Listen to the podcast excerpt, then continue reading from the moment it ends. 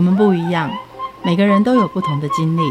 当所有的节目都在高谈阔论成功的样板人物时，在这里有一群曾经遭遇到挫折和经历失败的人，正品尝着过去失败好滋味，继续一步一步往他们美好的人生迈进。让我们一起来听听他们的故事与分享，在我们踏出下一步时，有些不同的启示与想法。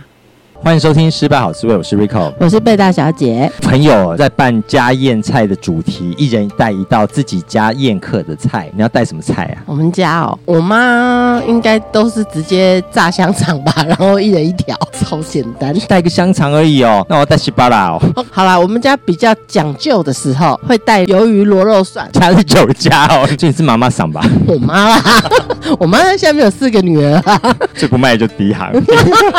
那我去买东阳贡好了。哈，你们家泰国人？假装自己是泰国人啊，简单一点，我去买苏西好了。穿和服去吗？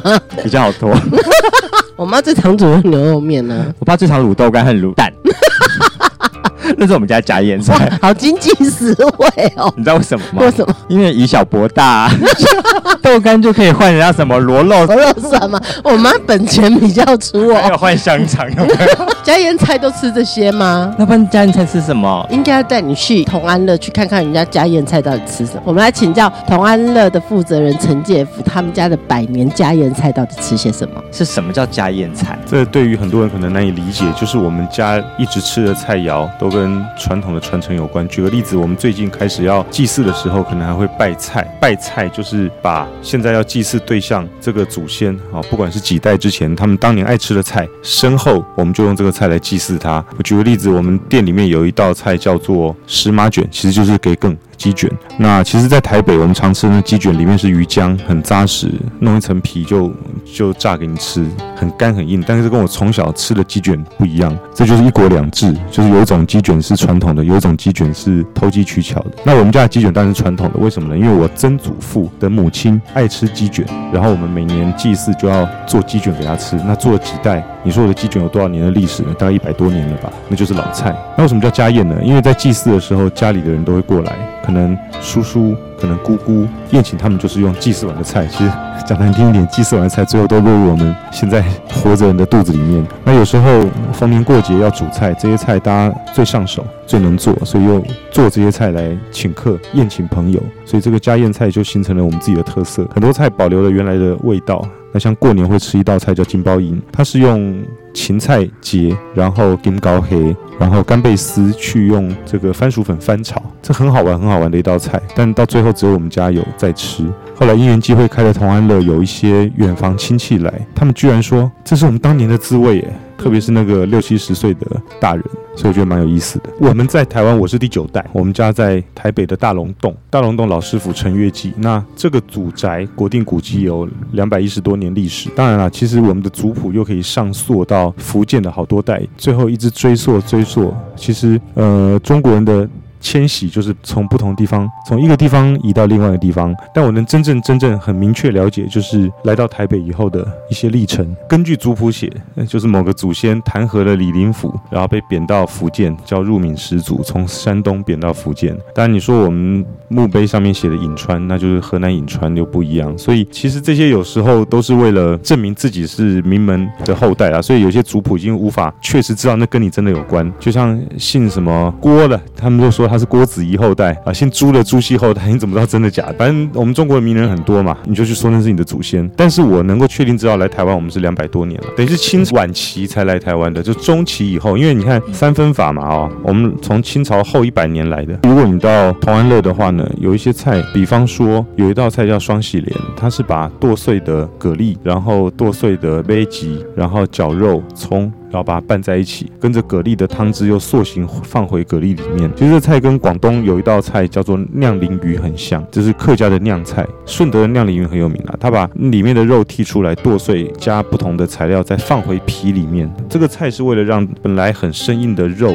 啊，或者说让这个菜的这个滋味更丰富，所以多加了很多佐料跟香味，然后把它剁碎放回原来的这个皮里面，所以咬起来比较软烂，然后比较多汁。那当然这个家宴。菜最好玩，就是因为家里的长辈他可能年纪比较大，牙口不一定好，但我们要给他吃很营养很好的食材，但他不一定咬得下去啊。所以其实我们的家宴菜常常就是会煮得很软、很烂、很入味，然后剁得很碎，让他容易吃。所以其实你要讲说家宴菜的特色，我没有办法一道一道说。但但是像刚刚那个酿菜就很特别，它其实融合了客家菜。其实传统的台湾菜是在嗯日据时代开始才有比较像说什么海参啦、鲍鱼啦这样的东西哦，因为其实燕鲍翅其实是广东的特色，因为他们请客一定要请最名贵、最好的山珍海味。但我们家有一道叫做这个一帆风顺，其实台湾很多的老餐厅或者老菜是有这道菜，就是跟刚刚的酿鲮鱼的做法一样，跟刚刚我们讲的双喜莲的做法一样，只是它变成是海参中间的内脏挖空以后，他把绞肉、杯吉各种配料剁碎，再塞到海参里面去蒸煮来吃，那味道也特别好。所以它完全就是各种地方菜的融合，主要就是让长辈吃得好、吃得开心，吃得很营养。刚听到家宴菜几乎都是那种很大的功夫菜，哎，对，一定都是。平常在家里不是吃这些，在家里就随便了。那我们听一下在家吃些什么好了。那我平常在家就是家家常菜，就跟你在家里面吃，我们在家里面吃都一样，就是怎么简单怎么来。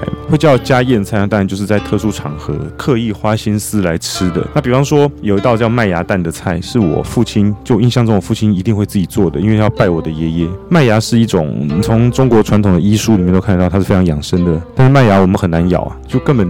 这个在常温下你是又黏又硬，但是我不知道怎么样因缘际会，他们发明一种麦芽蛋，把麦芽隔水加热软化以后呢，跟蛋一直搅拌，然后在炉火上小火慢慢搅拌，至少四十分钟。四十分钟什么概念，你知道吗？但现在很多听众可能不了解，就当年那个卡带哦，正面反面这样就是四十分钟左右，你知道吗？对，A 面听完 B 面，对不对？哈，很久哎，真的很久，那手很酸哎，但是做完以后它就是很棒的一个麦芽蒸蛋，因为它永远是软的，麦芽绝对不会再变硬了，然后它。非常弹牙，然后超级甜，但是很香。那这个菜绝对不会在别的地方吃过，因为从来没有人说他们家有这道菜，这就很特别啊，这就属于我们自己的。但很多菜也许曾经从其他的家庭或者其他场合偷学过来也好，或是模仿过来、复制过来，或者当年大家都这么吃，但是到现在台湾的文化确实已经没有再讲传承了，那可能也凋零了。所以很多老家族新货真的就保留这些东西，这才是最特色的地方，才让我觉得特别想珍惜，让我回想到。白先勇的台北人里面的将军府吃的那些菜，在打麻将的时候也算是一种家宴，主要就是祭祀了。祭祀不一定逢年过节，其实讲出来你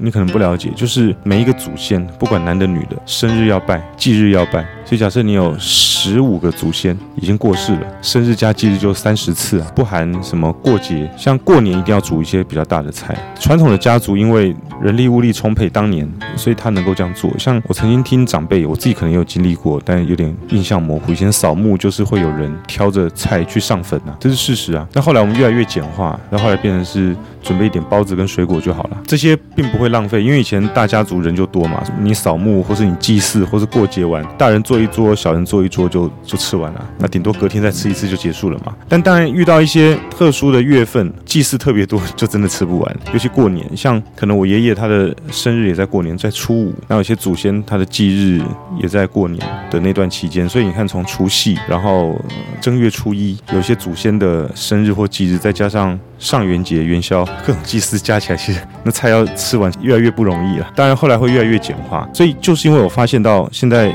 小家庭越来越多，越来越简化，所以他赶紧开这个店，就是趁我母亲她还能够很清楚的把这些菜完成的时候，就交给厨师们。很多这些功夫菜都简化了，用方便的法门。嗯，菜其实很难简化，顶多是祭祀的时候它的品相，然后它准备的内容少一点。这一道菜本身如果要维持原来的味道，它不容易简化，这确实不容易。你哪怕像佛跳墙这道菜，我们家就有很多不同的料，但这些一简化，味道就不对了。像我父亲还在的时候，有时候发现味道不对，他就会开始去了解，因为他吃了几十年了，对不对？那妈妈煮的味道不一样，那肯定就是某个环节出错了。以这个菜本身的要简化是不容易的，顶多是在摆盘的方法了。那为什么在大道城开这样的店？大概在六年前到大道城，大家都觉得很代表台北啊，可是去没有，感觉就是一样是咖啡、披萨、西餐嘛。卖的内容其实我觉得好像不太能代表老台北，但是没有任何一个所谓老台北的人跳出来说我要来做老台北的东西。什么叫老台北啊？那就跟老四川、老上海、老北京都是一样啊，就一个有历史的城市。台北的历史比美国还久哎。要多老才能代表老台？不一定啊，像如果外省第三代，你说你六十年，也可以说老外省啊。重点是你要传下留下原来的一些内容，然后加以可能创新或者重新包装，被人家体验。老的定义很难定义啊。你说甲骨文多少年？但你对外星人来讲，假设真的有，他可能觉得那是他们的转瞬之间。所以我先不能去追究老，但老一定是传承下来没有改变的内容，或者说它有这个地方的一地的特色。那我举个例子哦，像润饼，现在尾牙的时候，大陆是完全没有在真正在过尾牙啦。那是其实确实被台湾的企业影响。但台湾很多企业尾牙，它也不是一定会准备润饼跟挂包，但尾牙一定就是吃润饼挂包，这就是中原文化。目前林语堂那边还在吃啊，还有润饼节，但他会要做润饼节，你就发现岌岌可危了。就有些画放到博物馆，那就是挂掉的意思了嘛。那 这是事实啊，有些是考古才能看得到了，所以那就是挂掉了。所以会有人弄润饼节，表示他不了解。其实，在台北有些家庭他还是会吃润饼，但是润饼跟挂包过尾牙的时候，是我们台湾人传承中国文化，因为台湾真的就是保留中国文化最原汁原味的地方。因为台湾人的前身可能很多客家人、很多闽南人，就是数次中原文化南迁的保留的地方啦。尤其闽南哈，它就是原汁原味的中原文化，包括闽南语就是当初在宋朝、明朝的官话之一。所以我们在讲诗词平仄押韵，要闽南闽南语才对得上，这也是事实。所以我刚会讲到这里，是因为你说润饼它有多少年？很久诶、欸，计牙旗开始是有牙这个概念，宋朝开始，明朝的时候从军队就开始普及到民间，好多年呢、好几百年甚至上千年，但一直都没有问题啊。在大陆已经没有，在台湾只剩部分的家庭还会吃润饼加挂包，但南部就可能只剩挂包。但润饼的配料又很多很丰富，我们同安乐曾经办过，就一个人四百块润饼吃到饱。但是他会发现原来润饼的配料这么多这么繁复，所以你说什么叫老台北？就这个可能真的很老。但如果大家都在吃，大家都在用，你就不会特别去提倡或者觉得它该怎么样。就像平常喝的茶，你就不会特别要去强调我们要喝什么什么什么，就是要去保护它。就确实台北的概念跟定义，或者说这边传统家族这么多，在台北里面最老的一条老街，台北市区最老老街就是迪化街，一百七十年左右。但你找不到用什么去定义它当年的吃喝玩乐跟风俗文化嘛？没有啊，有卖竹编的，就在这么繁盛的商业地区，怎么会卖竹编？但竹编变成日本人追捧的店呢？这我非常意外。它并没有一家店在呈现很精致的内涵。当然，茶跟中药也许可以代表这条街，但是也不成为亮点。所以我只好自己开这样的店。同安乐所住了哪些老台北人的生活习惯和风俗？餐饮当然是原汁原味。第二个就是我们属于台北人的下午茶。我父亲常跟我讲，以前他们有那种金桃酥，就是那个饼长得像枕头，它叫得料或得配，就茶料茶配，就是喝茶的时候搭配的点心。你现在的下午茶有看过传统糕点配茶吗？没有哈，很少啊。对啊，只有在那个宫廷剧吧。那这就是很匪夷所思，为什么下午茶 既然言之为茶，为什么喝的是咖啡，吃的是西式点心呢？其实我们中国本来就有下午茶，就是传统的茶配传统的点心嘛。其实每一种糕糕点它都有特殊意义，它跟逢年过节祭祀都有关联，所以这就是我们第二个特色。除了餐饮以外，当然餐饮除了家宴菜，后面的饭后点心特别棒。再来，我们里面有把我们自己家里面的呃老的衣服，像在清朝时候我们的一些官服啊，一些日常的一些比较精致一点点或者面料很特别衣服有挂出来作为装饰，那有解说。那再来是我们有些老的家具桌椅都可以实际坐在上面吃饭，桌椅就是要坐就是要拿来用的嘛。在音乐呃有听北管南管，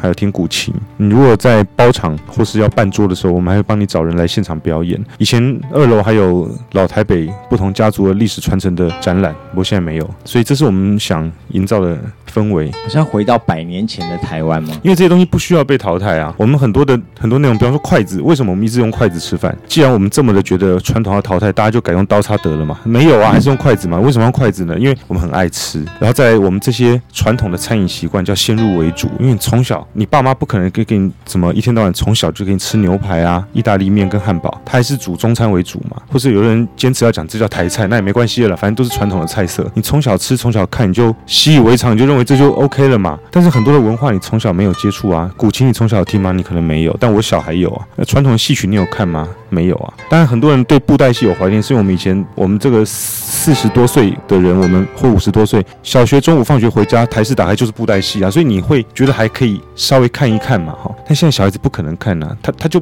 不会去看，因为像我们电视也不会做这个节目，所以以前那个年代，虽然可能大家对当年政府有点。有的没的哈，圈圈叉叉，它至少在很多的时间段，像中午一定有布袋戏，晚上七点前后一定有歌仔戏。就难道这叫这真的是前置文化还是保留文化？我不知道，我打个问很好。但现在你看哪一台有在这样的黄金时段用传统的戏曲给小朋友看？没有，一个都没有。所以，所以这就是比较好玩的现象。所以我们特别要强调的一些东西，就是它其实不需要被被排斥或是被被灭绝，它是很正常，应该可以留下来。就像我刚刚讲的茶跟茶点，但是莫名其妙现在就消失在我们的视视线了，就没有一个年轻人开的那种小确幸的店在做这个事情。也许有了，躲在很多小小巷弄里面，但是它没有办法成为一种流行。我们当年还有泡沫红茶店，你知道吗？大家在里面抽烟打牌，对不对？打大老二，现在没有了，现在很少，现在现在就那那两家。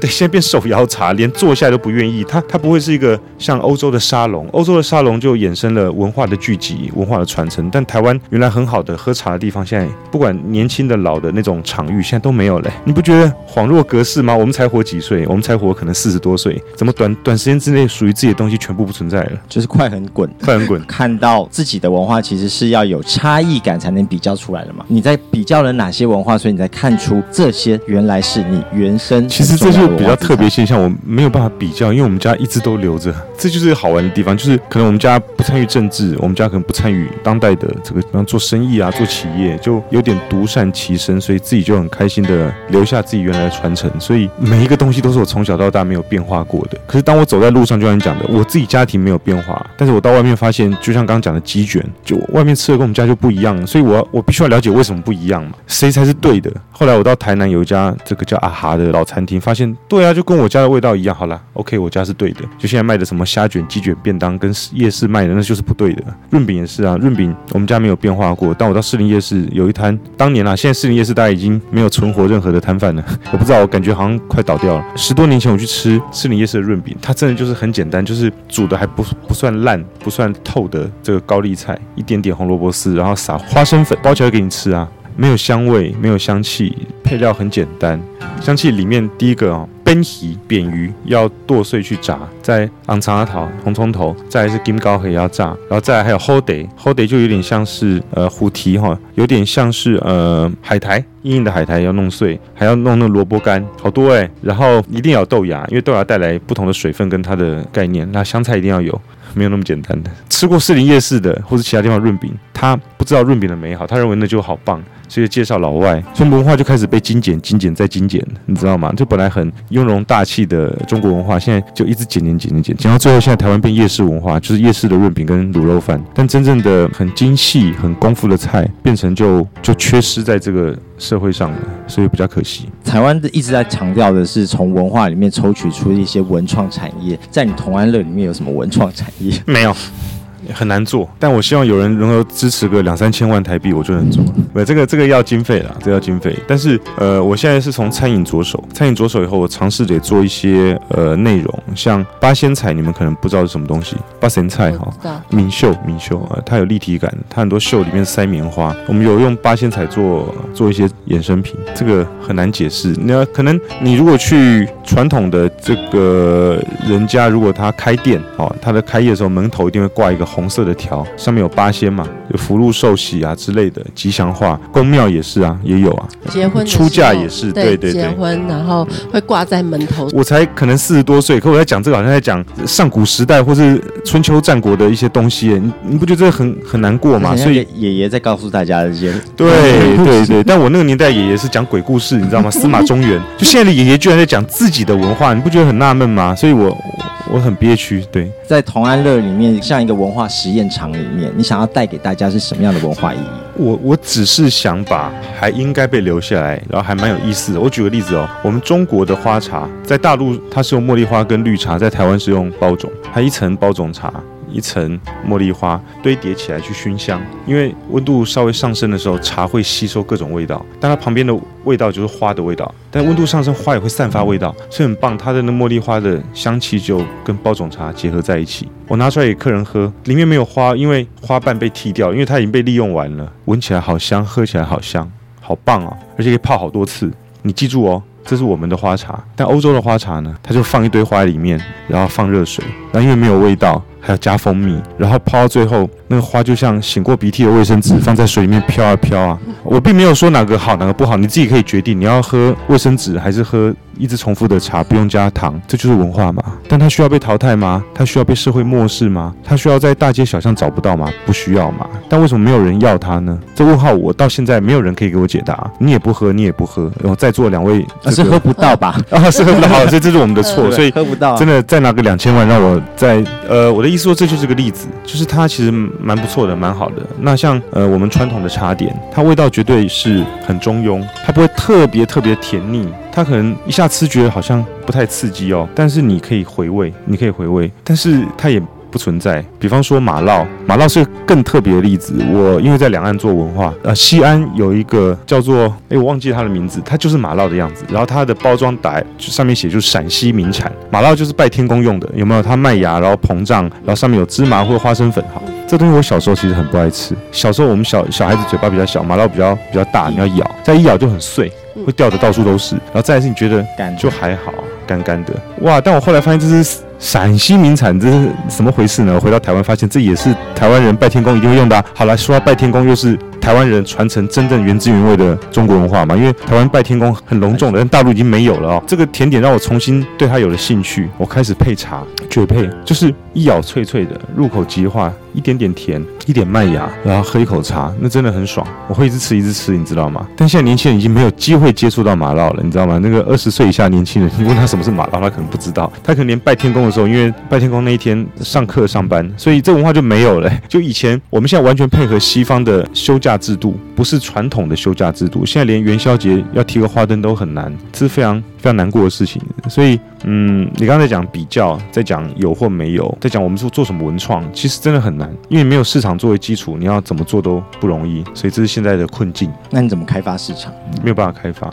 就是我没有能力去开发。这这些工作是财团或者政府该做的啊，也是教育体系该做。我刚刚讲，就是从小如果用筷子吃饭，你长大不觉得筷子是该被淘汰的文化吗？你从小听工商角徵语的五音，而不是哆来咪发嗦拉西哆，你就会变周杰伦，因为周杰伦可以用五音做音乐，其他人没有办法，其他还是套西方模式嘛。这是最令人呃匪夷所思，就是我们教育上面没有做这样的事情。像我们小学生的制服，就是女孩子就格子裙了，然后上衣一定是衬衫，天气冷就小西装，有时候还打个领带或啾啾嘛，你不觉得很怪吗？为什么我们的政府要这样提倡呢？就是你想想看，在民国二十年左右有国货运动，率先做的就是教育部门，就是教育部门要求各大专院校跟教育单位，就是你能够用国货。不要用外来的，而再来就是行政院下令叫做国货运动，所以大江南北推国货，所以你看才有在外滩十里洋场有很多的国货百货，永安百货、先施百货后来到台湾，这股气势到到台湾还可能还有，那是什么中华文化复兴委员会各种，现在听起来在哈哈哈老掉牙，那种反对这样立场的人一定用各种方式攻击我，但是他没有错啊，那为什么我们不能去支持自己的文化，让它变得又大又强，能够倾销到国外呢？韩国不就成功了吗？啊，日本也成功了，那台湾做不到？哦，原来。因为认同或是一些可能。我们有个紧箍咒啊，对对对，所以政治正确还是不正确？我认为我是正确，但突然又变不正确，就是可能以前我们在小学的时候认为我是正确的，对不对？那种想要扬弃自己文化，说自己不是中国文化的文化的，对对对，己任。对，以前我们的课本做做个品学兼优的好学生，做个堂堂正正中国人。我十几年前开始去大陆跟他们交流，我一直认为引以为豪。我们有这个这个新生活运动，我们有青年守则，我们每周一要周会，然后去念这些东西，告诉自己自己要做一个了不起的中国人。下一个世纪是中国人的世纪，对不对？你到中国去，你不是中国人啊，你是台湾人。对。所以这是很麻烦的地方，所以这是就看起来很像这种时代的浪潮里面拼命的捡过去的一些文化，然后你刚刚说有的该，有的不该，哪些该，哪些不该？不，这个就是你去花莲台风以后去捡那颗那些石头一样啊，或是你去海沙滩捡贝壳，你你真的很难选择。你问这个问题，我不认为有人能够回答，因为就你去捡贝壳是你本来没有的东西，然后或是漂流木，对不对？你捡到就如获至宝了嘛。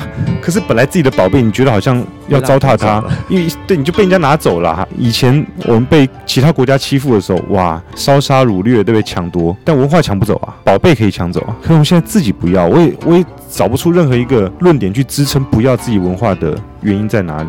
那当然，始作俑者可能还是教育当局。就像麻将，麻将超棒的，你知道吗？以前在这个十八、十九世纪，欧美还有麻将学会，你上网查就可以查到啊。美国人很爱打麻将的，因为他就是四个人可以休闲，就跟打桥牌一样，可以休闲娱乐。但它比打桥牌复杂多了，而且它是一个很来自于东方神秘古国，然后又是超越自己文化的大国，它的休闲产品。可是我们政府不要它，禁它。我不知道为什么禁。你可以，你可以打扑克牌，警察不会抄你。打扑克牌也可以赌啊，打扑克牌大家都在赌啊，嗯，什么都可以啊。你可以看看棒球，警察也不会。你打个麻将，警察上门了，说你不能打麻将，为什么？哦，因为你有赌博。什么没有赌啊？你要赌什么都可以赌啊。当然，大家也知道什么都在赌啊。可是我们自己不要这个文化啊。其实这推翻满清到底是对来错，我到现在还搞不清楚。